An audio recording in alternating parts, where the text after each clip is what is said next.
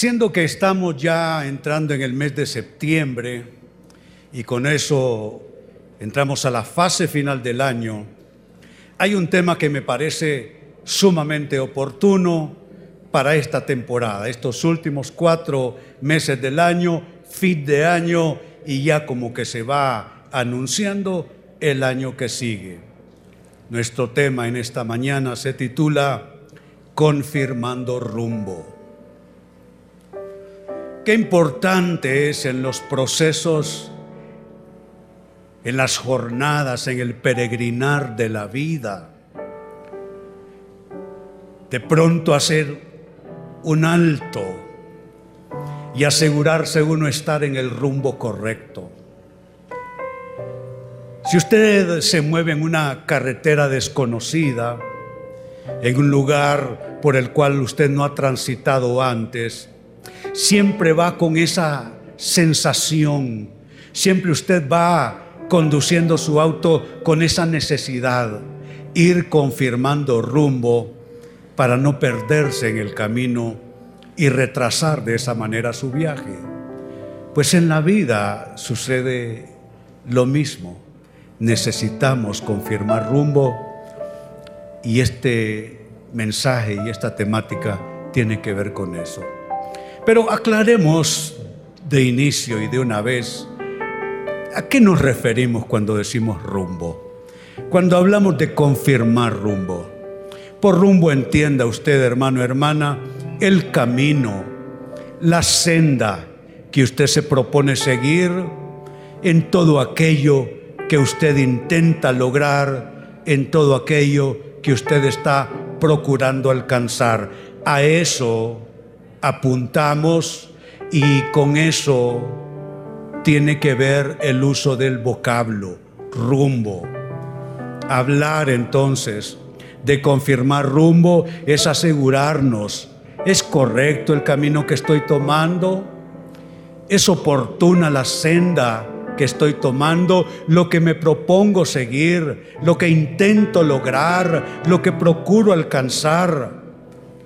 ¿Estoy realmente en lo correcto? ¿Tengo norte en eso? ¿O será que me estoy bifurcando en el camino sin advertirlo así?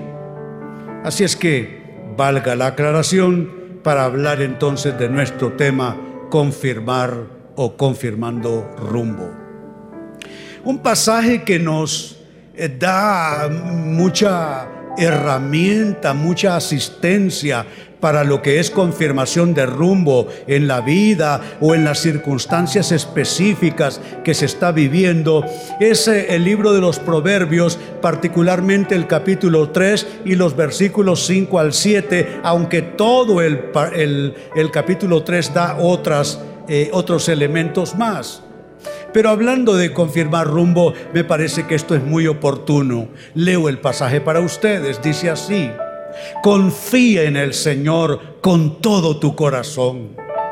No dependas de tu propio entendimiento. Busca su voluntad en todo lo que hagas y Él te mostrará cuál camino tomar. No te dejes impresionar por tu propia sabiduría. En cambio, teme al Señor y aléjate del mal. Note tanto elemento hay allí que nos ayuda a confirmar rumbo. Todo esto es importante. Todo tiene una tremenda validez, tremenda importancia. Y con este pasaje y de lo mucho que se pudiera decir respecto a lo que aquí encontramos en esta lectura, vamos a señalar tres formas, tres formas bíblicas, amados, tres formas contenidas en ese Proverbios 3 leído que nos ayudarán a confirmar rumbo. Por supuesto que en la lista de esos textos pudiéramos encontrar muchos más elementos, pero me parece que aquí vamos a enfocarnos en algo realmente vital. Son tres formas bíblicas de confirmar rumbo. La primera que nos muestra el texto leído, no depender de tu propio entendimiento. a veces competimos con Dios, esa es la verdad. Porque aunque creemos en Dios y esperamos en Dios, al final del día terminamos haciendo las cosas según nosotros las entendemos, según a nosotros nos parece. Y no es verdad, en la práctica, no es verdad, en la mayoría de los casos, que nuestro entendimiento esté subordinado a las cosas de Dios. No es cierto. Quisiéramos creer que esto es verdad, pero en la práctica lo negamos. Lo cierto es que creemos en Dios, esperamos en Dios, pero cedemos ante la enorme tentación de hacer las cosas según nuestro entendimiento. Y si hemos de consultar, preferimos consultar a nuestro entendimiento primero y si algo no nos resulta, entonces sí, le damos a Dios la segunda oportunidad y le consultamos a Él. Pero mire lo que está diciendo el texto. Habla de una renuncia para poder confirmar rumbo en nuestra vida y circunstancias. Habla de una renuncia. Dice el versículo 5 que leímos, confía en el Señor con todo tu corazón, pero noten la implicación de confiar en Dios de todo corazón. Si usted cree que está confiando en Dios de todo corazón y todavía depende demasiado de su propio entendimiento, usted se está engañando, usted está mintiendo, usted no se está diciendo la verdad, no se está diciendo lo correcto, porque para usted poder confiar en el Señor con todo su corazón tendrá que renunciar a depender de su propio entendimiento. Esa es la tremenda implicación. Lo que estoy diciendo es que la única manera que tengo de probar que estoy confiando en Dios es que subordine mi entendimiento a su autoridad.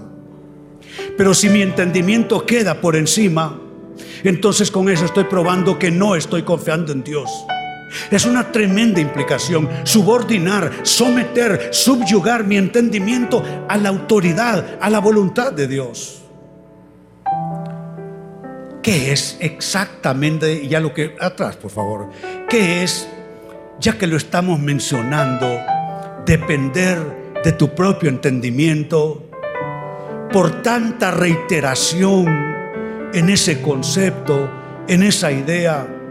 ¿Valdrá la pena que nos preguntemos exactamente qué es depender de nuestro propio entendimiento? ¿Con qué tiene que ver? Amados, tiene que ver con lo siguiente. Tiene que ver con depender de una sola manera de ver, de una sola manera de entender las cosas, la tuya. Eso es depender de tu propio entendimiento.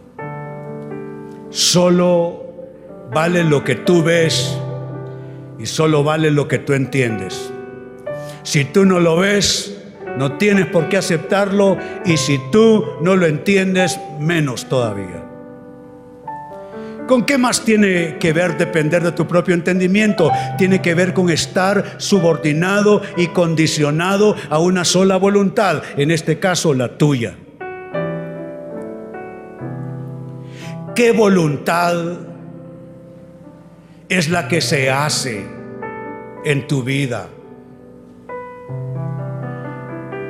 ¿Será que estás condicionado a lo que tú quieres todo el tiempo? ¿Será que no has entrado realmente al nivel del hágase tu voluntad, Señor? ¿Será que tus oraciones solo son porque Dios haga la voluntad tuya? ¿Será que tu dicha, tu felicidad, tu gozo, tu deleite es encontrar que Dios cumpla lo que tú quieres? Es así como entiendes la vida cristiana, que Dios haga lo que tú quieres, que Dios cumpla lo que tú quieres. ¿Es eso la vida cristiana? Definitivamente no. Subordinarte y condicionarte a tu propia voluntad es depender de tu propio entendimiento. Y finalmente, en depender de tu propio entendimiento es esclavizarte a tu lógica, tus argumentos, tus criterios todo el tiempo. Eso es cuando la persona es mi, mi, mi, yo, yo, yo. Todo tiene que ver con su lógica. Si su lógica lo aprueba, gloria a Dios. Si sus argumentos van en esa misma dirección, Aleluya. Y si sus criterios logran encontrarse con la palabra de Dios, bendito sea el Señor. Pero ¿qué pasa cuando tu lógica y la lógica de Dios se distancian? ¿Qué pasa cuando tus argumentos no hayan cabida en la voluntad de Dios, en el deseo de Dios? Pero ¿qué pasa cuando tus criterios no logran encajar con los criterios divinos? ¿Qué pasa? Así es que noten, estamos hablando de confirmar rumbo. Para mí sería lamentable que este año alguno de nosotros terminara disperso de la ruta correcta. Terminar alejado de la ruta correcta, eso augura un año malo en el año siguiente. Es importante garantizar estar en la ruta correcta. Y esto no crea que es cuestión de espiritualidad, de temas completamente, eh, que le digo, sublimes, que nada tienen que ver con la práctica de la vida. No. Cuando hablamos de confirmar rumbo, significa qué actitudes tiene respecto a esto, aquello y lo otro qué ideas tiene usted, qué deseos, qué opiniones, qué criterios, qué es lo que usted se propone. Confirmar el rumbo. Señor, ¿será que estoy gastando fuerzas en algo que no es mi verdadero rumbo? Señor, ¿será que hay algo a lo que me estoy aferrando que no es nada más que algo de mi propio entendimiento, de mi propia lógica, de mi propio querer? Con eso tiene que ver confirmar rumbo. Y como primer paso en esta pregunta que nos estamos haciendo, ¿cómo confirmar rumbo? ¿Cómo asegurarnos no ir por una ruta equívoca, una ruta errónea? Lo primero es entrar en este trato personal. Es algo entre usted y su yo. Es una decisión implica algo en lo cual usted va a tener que rendir, algo a lo cual usted va a tener que renunciar. Señor, quiero renunciar a vivir única y exclusivamente de mi propio entendimiento. No es que su entendimiento no sirva, no es que su entendimiento no valga, no es que su entendimiento no cuente, no. Pero cuando se trata de buscar dirección de Dios, perdóneme, yo no sé qué experiencia tiene usted, no sé qué madurez, no sé qué, qué, qué ¿cómo le puedo decir? Qué, ¿Qué calificativos puede usted darse en términos de quién es usted? Pero insisto, perdóneme, pero cuando se trata de la dirección de Dios, usted no va adelante, usted va detrás. Y si usted insiste en ir delante, y si usted insiste en tomar usted el timón, créame que Dios no va a aceptar ir al lado suyo. Créame que Dios no va a querer el asiento de al lado y mucho menos el asiento de atrás. Porque Dios no va a cambiar los papeles y ser Él el espectador de usted sino que es usted el espectador de Dios. Es usted que se sienta al lado y es Dios quien tiene que actuar.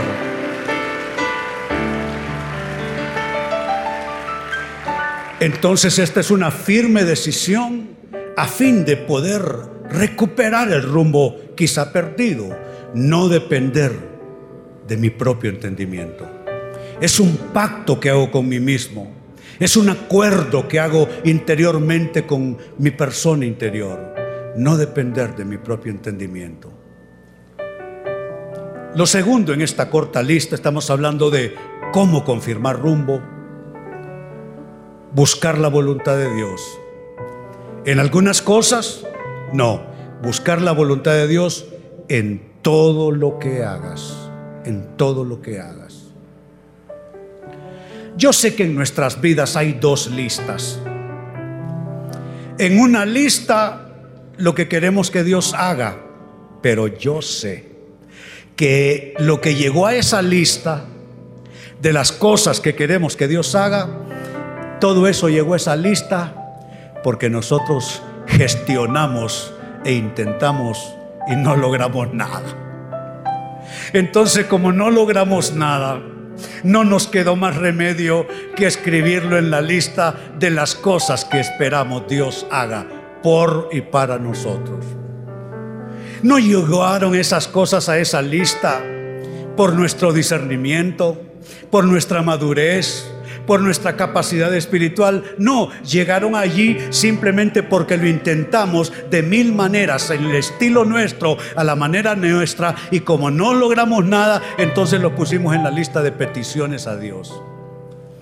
Y la otra lista, esa no llega al otro lado, a las cosas que queremos que haga Dios, porque en esa lista sabemos que están las cosas que nosotros sí podemos hacer, las cosas que sí podemos lograr. Y algo inconscientemente nos dice, porque no es algo que pensamos, no es algo deliberado, pero es algo de la dinámica subconsciente. Algo nos comunica que como eso lo puedo resolver yo, ¿y para qué voy a orar por eso? Eso lo puedo manejar yo, ¿para qué voy a molestar a Dios con eso? Entonces vivimos con esas dos listas entre manos. La lista de las cosas en las que queremos Dios intervenga porque simplemente no logramos nada con nuestra intervención. Y la otra lista, las cosas en las que no queremos que Dios intervenga porque nosotros las podemos manejar y ya sabemos qué es lo que queremos. Por consiguiente, no ocupamos a Dios en eso este segundo aspecto, esta segunda cláusula, mire cómo lo nombro, esta segunda cláusula, para poder hallar ruta de vida y encontrar la victoria y la bendición, habla de no seguir ese jueguito de las dos listas y buscar la voluntad de Dios en todo lo que nos toque hacer. Lo leímos en el versículo 6 del pasaje que estamos siguiendo. Dice busca, me gusta ese vocablo, busca. Porque busca es algo más que decir. Usted lo puede decir, pero si no lo busca. Me gusta ese vocablo. De pronto lo voy a comentar más adelante. Busca su voluntad en todo lo que hagas y mire usted la consecuencia. Mire usted el resultado y el producto final. Busca su voluntad en todo lo que hagas y Él te mostrará. ¿Quién lo mostrará? ¿Su entendimiento? ¿Su capacidad? ¿Su experiencia? No, ¿quién le mostrará? ¿Quién? No los oigo. Dios. Dios. Dice, Él. Él te mostrará cuál camino tomar. Hablemos entonces de buscar la voluntad de Dios. Básicamente, ¿qué es buscar la voluntad de Dios? ¿Cómo lo conceptuamos? ¿Cómo lo definimos? ¿Cómo lo enmarcamos de tal manera que no haya aquí manera posible de hacernos trampa a nosotros mismos? Pues por buscar la voluntad de Dios debe entenderse por lo menos tres cosas. Uno, es cambiar lo que quieres por lo que Él quiere. Cambiar lo que quieres por lo que Él quiere. ¿Cómo comenzamos orando al Señor? Señor, arregla esto, concédeme esto, provéeme aquello, ábreme esta puerta, ábrame la otra. Todo eso es partiendo de lo que creemos nosotros necesitar. Pero ¿por qué no añadir a eso, porque no está malo, no estoy diciendo que esté mal pedir lo que creemos necesitar. Hombre, uno conforme mira la cosa es que así pide. En esto no hay maldad y no es censurable pedir lo que uno cree necesitar.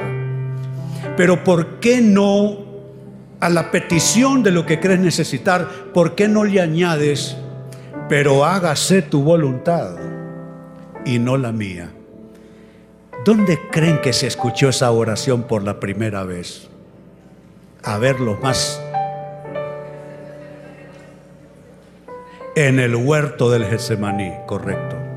Allí se escuchó esta oración.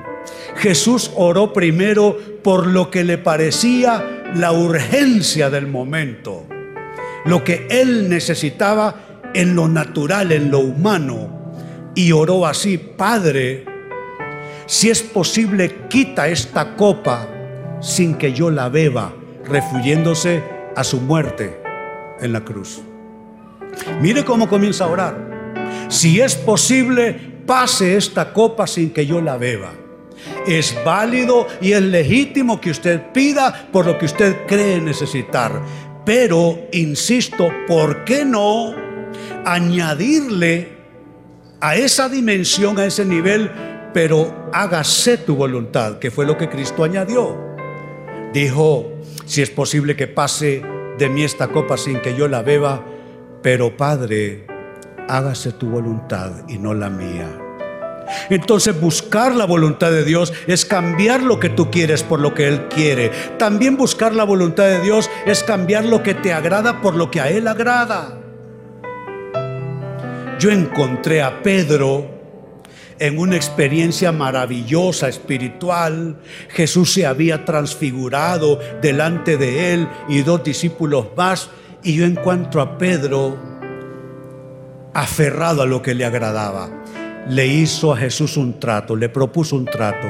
Señor, bueno es para nosotros que estemos aquí. Esto está tan bueno que si quieres hagamos tres enramadas. Una para ti, una para Moisés y otra para Elías. Pero hacer la voluntad de Dios no es eso. Hacer la voluntad de Dios es cambiar lo que te agrada por lo que a Él agrada. Vino una voz del cielo, interrumpió a Pedro y dijo esa voz refiriéndose a Jesús, Pedro, este es mi Hijo amado en quien tengo complacencia. Pedro, no es lo que tú tienes que decir, es lo que Él tiene que decir.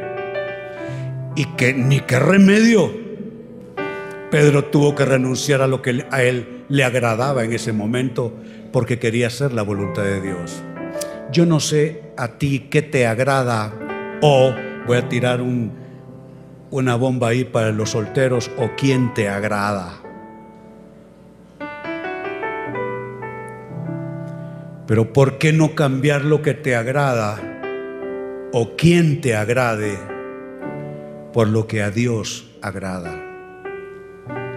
Y ya que mencioné a los solteros, cuando yo era un chico,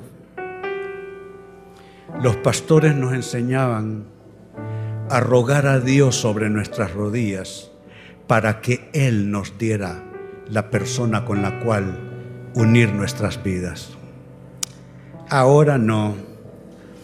Ahora tú ves y si te gusta el paquete, no importa que lleve al diablo por dentro, tú dices, esta me gusta o este me gusta. ¿Sí? Y así no solo hablemos de estas cosas, hablemos de negocios, hablemos de decisiones, hablemos de comprar, vender. ¿Por qué no cambiar lo que a ti te agrada por lo que a Él le agrada? Y tres, entender la voluntad de Dios también tiene que ver con esto, o buscar la voluntad de Dios tiene que ver con entender esto, cambiar tu palabra por su palabra. Es decir, no es lo que tú dices, es lo que Él diga. Tantas cosas que yo he dicho y he sostenido y al final tuve que renunciar a mi palabra para buscar y preferir su palabra. Así es que este verso 6 nos dice, busca su voluntad en todo lo que hagas. Es la versión nueva traducción viviente que es la que estoy usando en esta temporada. Pero la nueva versión internacional de la Biblia que la usé por varios años, por este pasaje tradujo, reconócelo en todos tus caminos. Y no sé, veo muy flat, veo muy plano eso de que busca su voluntad porque suena, suena como, como todo y nada al mismo tiempo. Busca, pero, pero mm, ya voy a hablar de lo que buscar. Aguarden un poco.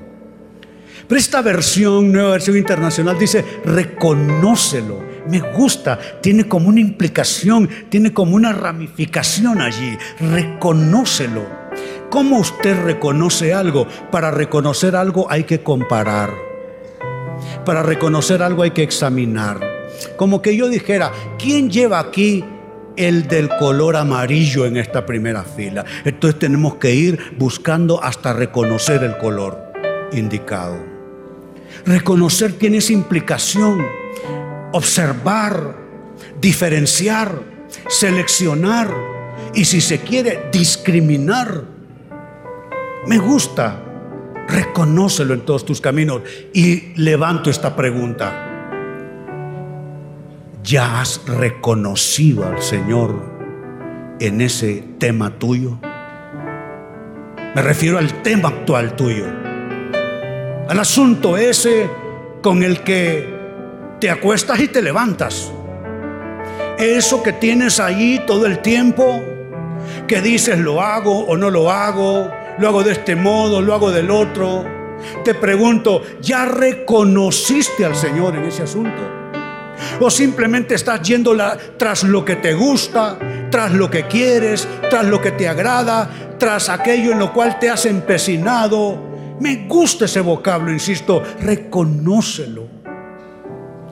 ¿Ya reconociste a Dios en ese problema?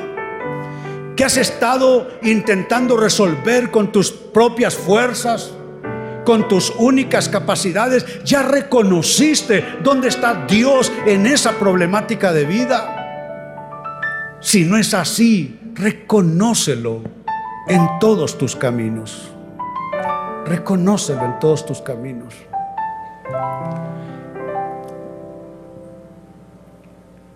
Y esto que allí en, la nueva traducción viviente se traduce como busca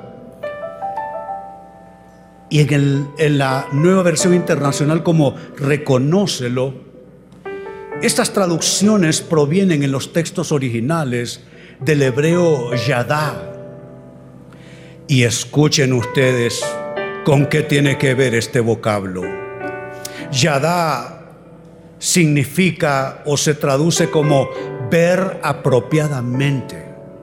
No ver, no solo ver, ver apropiadamente, porque hay formas de ver y hay formas de ver. A veces vemos y no vemos bien. Echamos una mirada y luego alguien nos pregunta, ¿y este detalle cómo era? ¿Y este otro detalle? ¿Y este otro? No, no sabemos. Si se trata de una persona, la observamos. Estaba allí la hermana Monse. Sí, yo la miré sentada en primera fila. Oh, de verdad la miró. ¿Y cómo andaba vestida? No sé. ¿Y cómo andaba el cabello? No sé. ¿Llevaba espejuelos o no? No recuerdo. ¿Andaba un collarcito, alguna cosa? No lo sé. La miró, pero no vio apropiadamente, no vio en la dimensión Yadá. Yadá se tradujo como buscar, se tradujo como reconocer. Y tiene que ver con ver apropiadamente, pero escuche esto, ver apropiadamente incluyendo, uno, la observación, dos, incluyendo el cuidado, tres, incluyendo el reconocimiento. ¿Sabe que usted qué es reconocimiento? Es una especie de palabra compuesta. Re, que es dos veces u otra vez, y conocimiento. Es volver a revisar el conocimiento que usted tuvo previamente. Esto es reconocer, volver a conocer aquello. ¿Y cómo usted vuelve a conocer aquello? ¿Cómo lo vuelve a reconocer? Echándole otra mirada. Para ver mayor detalle. Para observar a mayor profundidad. A eso se refiere con la expresión yada. Ver apropiadamente, incluyendo la correcta observación, el cuidado que hay que tener, el reconocimiento y causativamente, es decir, por causa de esto que ya mencionamos, tener en cuenta la instrucción, la designación y el castigo. ¿Qué implica estas últimas acepciones del vocablo? Que usted mira, usted ve, Usted reconoce, pero causativamente usted dice, bueno, yo veo esto, pero ¿cuál fue la instrucción que se dio de esto? Ejemplo, Eva mira el fruto del cual se le está invitando a tomar y comer. Pero si Eva hubiese visto causativamente, hubiera dicho, sí, está muy bueno a la vista para comer, pero causativamente. ¿Y qué me dijeron acerca de este fruto? Le dijeron que no había que tocarlo. A veces miramos y no vemos causativamente. El caballero este mira aquella silueta espectacular ahí en su oficina pero causativamente no se, no se está preguntando, ¿y cuál es la instrucción? Ah, la instrucción es que esa es la mujer de tu prójimo. Y como es la mujer de tu prójimo, no la puedes codiciar. Así de sencillo. ¿Te das cuenta? Causativamente, entonces, tener en cuenta la instrucción, la designación que se hizo para eso hmm, y el castigo. Eso es Yadá. Eso es buscar. Eso es reconocer. ¿Qué es lo que dice? Busca al Señor su voluntad. Dice, reconócelo en todos sus caminos. Es buscar apropiadamente. Es incluir una verdadera observación, un cuidado en aquello que estamos buscando de Dios. Un reconocimiento, es decir, yo sé lo que creo que hay en esto, pero voy a volver a re visar ese conocimiento previo para ver si así exactamente es, como lo estoy pensando, como lo he creído. Pensar en qué instrucciones vienen de Dios acerca de ese asunto, qué designación ha hecho Él, cuál es el castigo de manejarlo de una manera inapropiada. Ya da. Así que este texto es extraordinario Proverbios 3:6 dice, reconócelo en todos tus caminos y Él allanará. Esta es la nueva versión internacional. La NTV, nueva traducción viviente, dijo, y Él te mostrará cuál camino tomar. Pero me sigue gustando esta NBI. Y Él allanará. ¿Sabe qué es allanar? Bueno, veamos con qué tiene que ver allanará tus sendas, dice. Allanar tiene tres maneras de entenderse. Ahí para mi productor debe haber una marquita en el primero. Díganle, cuéntenle. Muy bien. Allanar significa, y esto no lo digo yo, lo dice la academia, la academia de la lengua española. ¿Qué entender por allanar? Allanar es poner llano o plano algo. Allanar es dejar transitable un camino. Y allanar es vencer o superar dificultades e inconvenientes. ¿Qué está diciendo entonces esa palabra? ¿Qué significa? Dice, reconócelo en todos tus caminos y Él allanará tus sendas. Significa que Él va a poner plano, llano tu camino. Significa que Él va a dejar transitable tu camino. Quizás has estado tropezando porque no has reconocido a Dios en ese asunto y estás tropezando en cada piedra porque no has buscado a Dios, reconocido a Dios y por consiguiente Él no ha dejado todavía transitable tu camino de vida. Allanar, vencer o superar dificultades o inconvenientes. Quizás Dios no ha podido responder a tu necesidad. Él quiere ayudarte a vencer ayudarte a superar dificultades inconvenientes, pero tú no se lo permites porque tú no lo estás reconociendo a Él en ese asunto en particular. Quizá lo reconoces a Él en otras esferas de tu vida.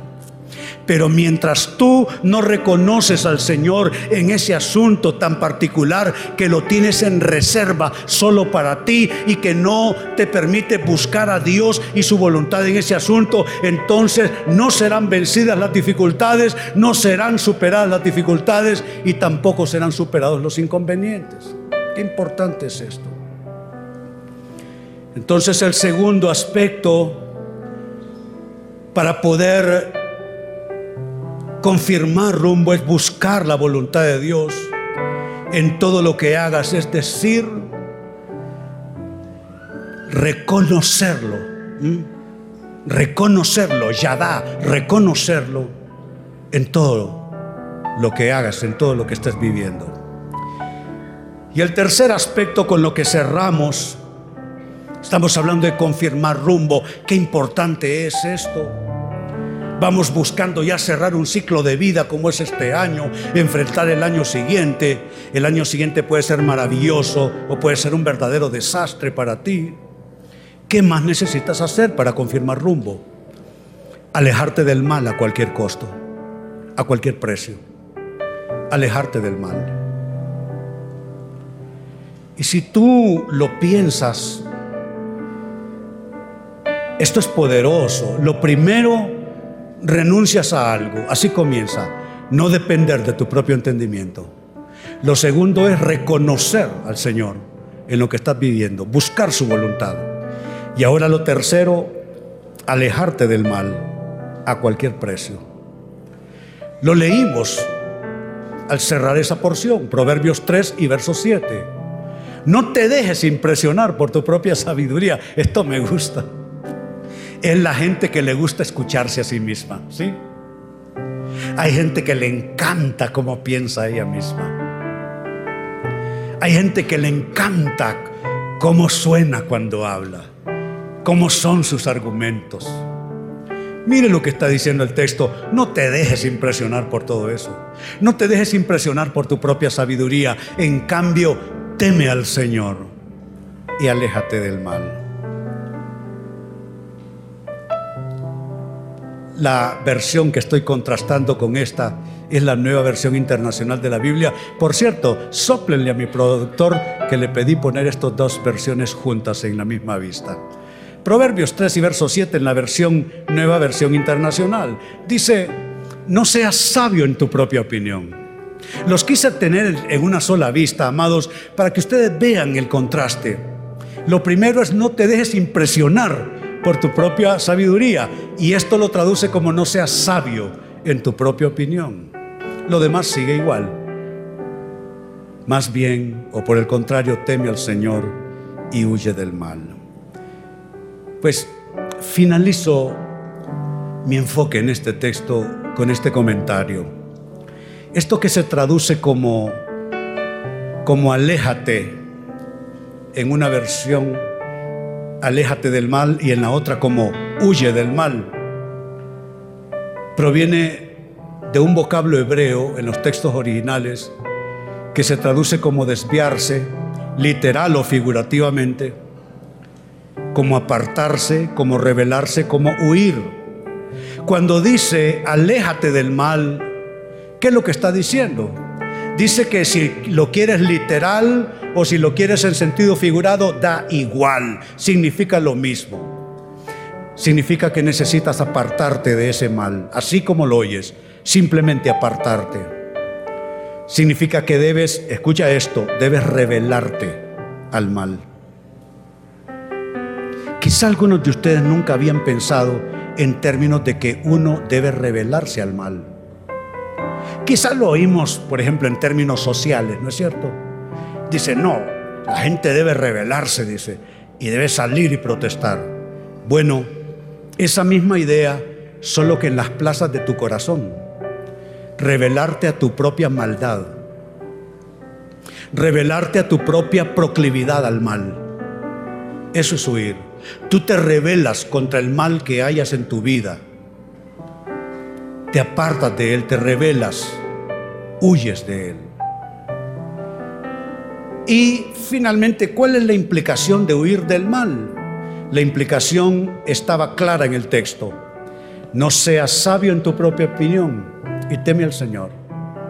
Si tú tomas en seria consideración estos dos, y dejas de impresionarte con tu manera de pensar, con tu propia sabiduría. Si renuncias a creerte sabio en tu propia opinión y si a eso le sumas temer al Señor, la consecuencia viene sola. Vas a lograr escaparte del mal. Vas a lograr huir del mal. Entonces, en resumen, son tres maneras sencillas Espero no haberlas complicado más bien para ustedes. Son tres formas sencillas. ¿Cómo podemos confirmar rumbo? Porque de eso se trata este mensaje. De asegurarte de que si lo que piensas es así o no. De si lo que quieres y lo que buscas, si cómo lo buscas es el rumbo correcto. Estas tres formas bíblicas de confirmar rumbo son las siguientes. Uno, no depender de tu propio entendimiento. Léanlo conmigo. No depender de tu propio entendimiento. La segunda forma de confirmación de rumbo es, lea, buscar la voluntad de Dios en todo lo que hagas. Y número tres, para confirmar rumbo, alejarte del mal a cualquier costo. Habrá alguien que aprendió algo nuevo esta mañana. Qué bueno, qué bueno, qué bueno.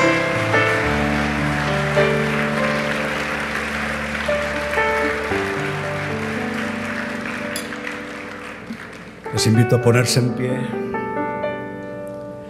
Mi primera oración es recoger las almas perdidas.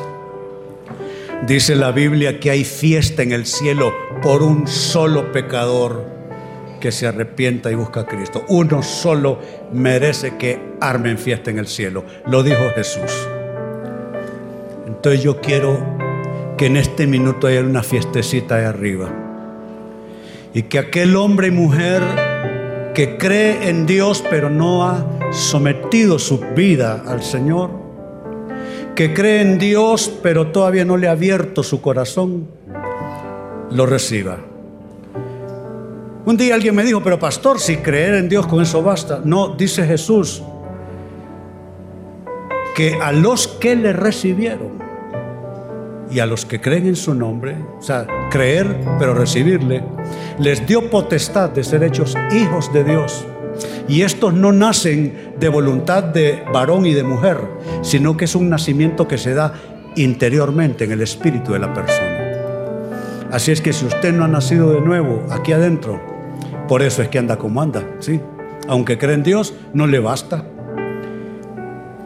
Lo que debe hacer es recibir a Cristo. ¿Cómo?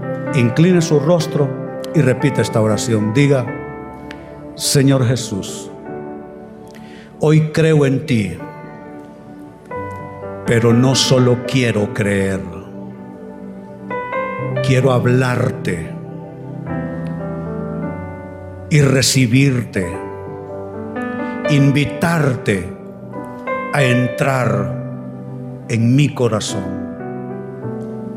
Con esta confesión te abro las puertas de mi corazón. Entra en mí límpiame, lávame y dame tu perdón.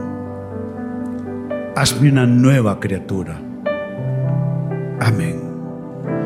Si hizo esta oración, me indica con su mano alzada, yo le felicito desde aquí. A ver, donde hay alguien que hizo la oración conmigo, me levanta la mano, un caballero aquí, lo felicitamos, muy bien. Un par de jovencitas en amarillo acá, habrá alguien más a ver que haya hecho la oración conmigo. Un caballero camisa azul allá, muy bien. Una joven en amarillo allá también, muy bien. A todos ellos nuestra felicitación. Es una gran decisión en el Señor.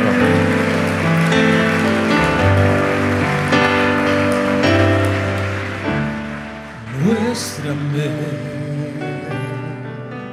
tus caminos, oh Señor enséñame tus sendas, mi Señor. Senhor.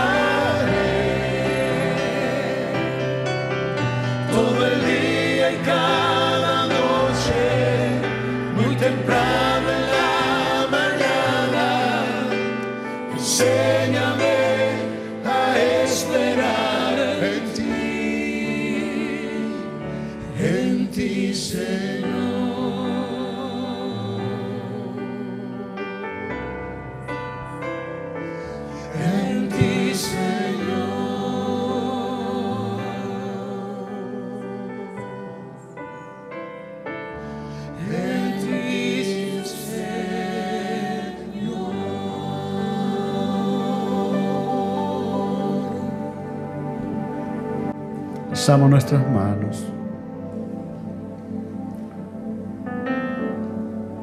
Padre, queremos, queremos el rumbo tuyo, Señor. Queremos y pedimos que nuestro camino, nuestra senda, todo aquello que nos proponemos seguir, lo que intentamos lograr, lo que procuramos alcanzar, se encuentre, Señor, y se abrace con tu dirección, con tus propósitos, con tu voluntad. Líbranos de pelear batallas que no debemos pelear. Líbranos de escoger caminos que más bien debiéramos desechar. Líbranos de diseñar y designar nuestra propia ruta. Señor, solo, solo vivimos una vez en esta vida terrenal y no queremos extraviarnos. Te pedimos, Dios, que nos guíes, que nos ampares, que nos lleves por la senda, por la ruta correcta. Y al final, Señor, al final vendrá tu bendición. Hoy decidimos confiar en el Señor con todo el corazón y no depender de nuestro propio entendimiento. Hoy decidimos buscar su voluntad, reconocerlo en todo lo que hacemos, en todos nuestros caminos, y Él allanará nuestras sendas, nos mostrará qué camino tomar. Hoy decidimos no dejarnos impresionar por nuestra propia sabiduría, no ser sabios en nuestra propia opinión y en cambio temer al Señor y alejarnos del mal. Señor, en esta recta final del año, bendícenos y que el inicio del próximo año nos encuentre en el rumbo y en la ruta correcta. Te lo pedimos así, Señor, en ese precioso nombre de Cristo Jesús. Hermano, hermana, te bendigo para este mes que se inicia. Bendigo tus sendas, bendigo tus caminos, bendigo tus procesos de vida, tus proyectos, bendigo lo que eres, bendigo lo que piensas, bendigo lo que intentas. Bendigo tu sentarte, bendigo tu levantarte, bendigo tu salida, bendigo tu retorno. Y así te bendigo en la totalidad de tu ser, en el proyecto de Dios como eres tú. Te bendigo en el nombre del Padre y del Hijo y del Espíritu Santo. Iglesia, decimos todos, amén, que así sea. Bendito sea el Señor.